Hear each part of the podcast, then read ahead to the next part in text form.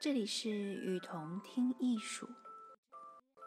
今天我们继续跟大家聊一聊无形式艺术。无形式艺术出现于二十世纪五十年代，由法国艺评家塔比耶所创。它对立于传统的立体主义，强调直觉与自发性。无形式艺术可以等同为抽象表现主义的巴黎版本。其抽象化的结果，产生出了无数的形式。无形式艺术的重点不在于艺术家摒弃了他们对形式价值的关注，而在于他们拒绝几何抽象的规律和结构，偏爱一种非理性的手法。由此，无形式艺术产生的非确定性具有后现代的特征。本章。介绍的几位艺术家，我们将重点介绍法国艺术家皮埃尔·苏拉吉、德国艺术家汉斯·马童、汉斯·哈同和法国艺术家乔治·马修。皮埃尔·苏拉吉生于1919年，法国画家、雕刻师、雕塑家，法国身价最高的在世艺术家。苏拉吉也被称为黑画家。他认为光作为工作物质，他的画的黑色表面的条纹使它能够反射光线，使黑色走出黑暗，进入亮度，从而成为一个发光的颜色。从1946年开始从事油画创作，这位身材高大的画家一生专注于黑色。这一种颜色，苏拉吉以黑色的抽象画为主要艺术风格。受家乡罗德兹的家具工人启发，苏拉吉用黑画、用粗画笔和核桃色油彩在纸和花布上作画。他曾经说：“形式越简单，表达力就越强。”并以此为信条。一九七九年，已经享誉世界的苏拉吉，摒弃自己之前的创作理念，开创了全新的系列——黑色之外。研究此系列一直至今。从此时开始，苏拉吉延续自己对黑色的钟情，完全只使用黑色一种颜色。他称黑色为源头，说它既是一种色。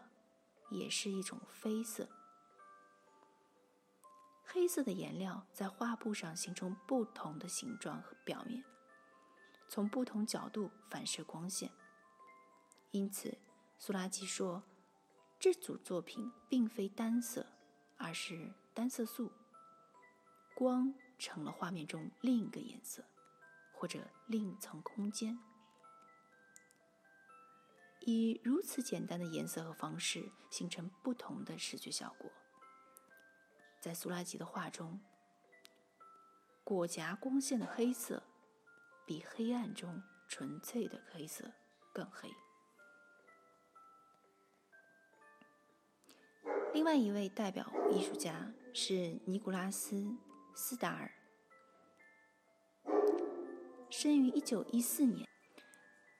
他是一位俄罗斯籍法国艺术家，还从事拼贴画、插画和纺织品等工作。另外一位是汉斯·哈同，一九零四年出生于德国的莱比锡，画家、雕塑家和版画家。三十年代，他逃离了纳粹统治下的德国，经西班牙到法国巴黎定居。后主动参军上前线，抗击纳粹德国。战争中负伤严重，被迫截肢。一九二二年，哈同就曾以自由的抽象线描和水彩进行实验。哈同个人原创的绘画风格逐渐产生。他主要的兴趣是敏感和脆弱的线条结构。以及这些结构衬托出来的鲜明色彩的渲染。一九四五年，战争结束，他的画面布满了杂乱无章、奇特的、相互纠缠的、绝望的线条，像抓痕一样。后来，哈同的作品增加了明亮、宁静的因素，战后的苦难与反抗在这些在这些作品中越来越淡化了。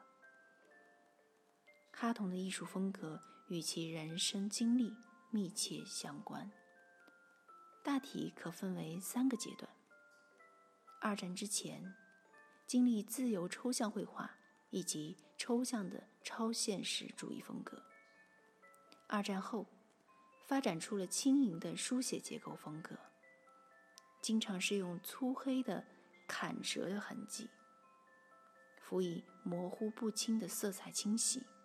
再融进即兴的个人化的痕迹。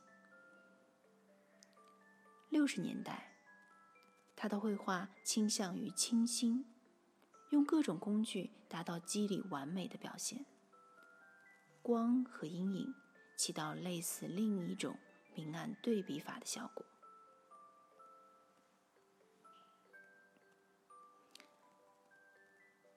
另外一位艺术家是布拉姆。范菲尔德生于一八九五年，荷兰艺术家。他的画儿一般笔法较粗，抽象画偏向使用光亮和暖色系、暖色系的色彩，例如红、黄、橙。常使用线条，笔触有重叠。静物绘画主要画水果和植物。颜色的使用更为理性，多采用有对比的色彩；人物画则偏向使用对比的色彩，而且较关注细节。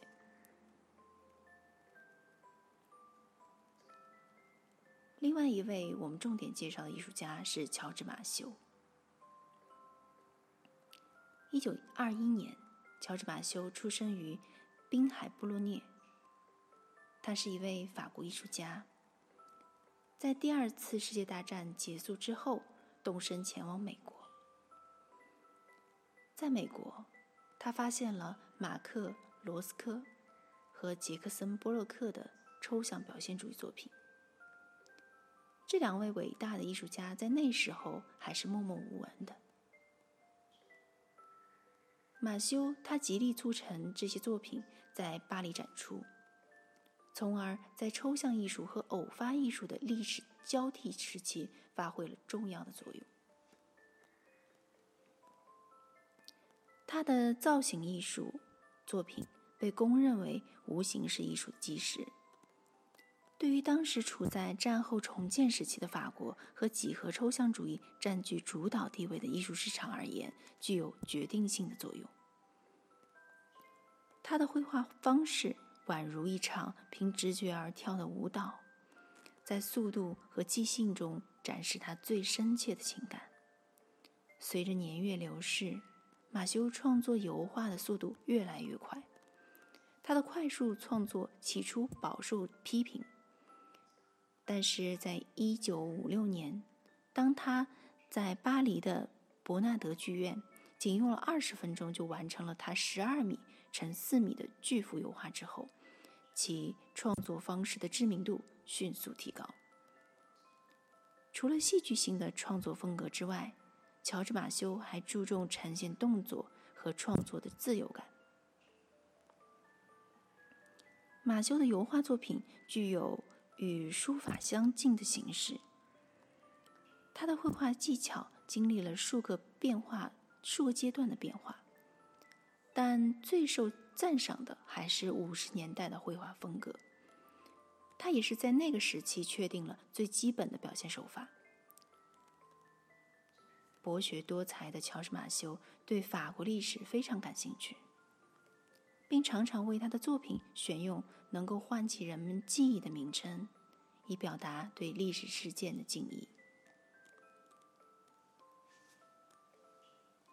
在六十年代初。他将自己的创作风格延伸到了现代生活的每个层面，并受托为法国航空公司设计家具和广告宣传海报。乔治·马修的作品曾在世界各地展出，他举办过一百七十多场个人展览，其作品也成为全世界八十八十多家博物馆的藏品。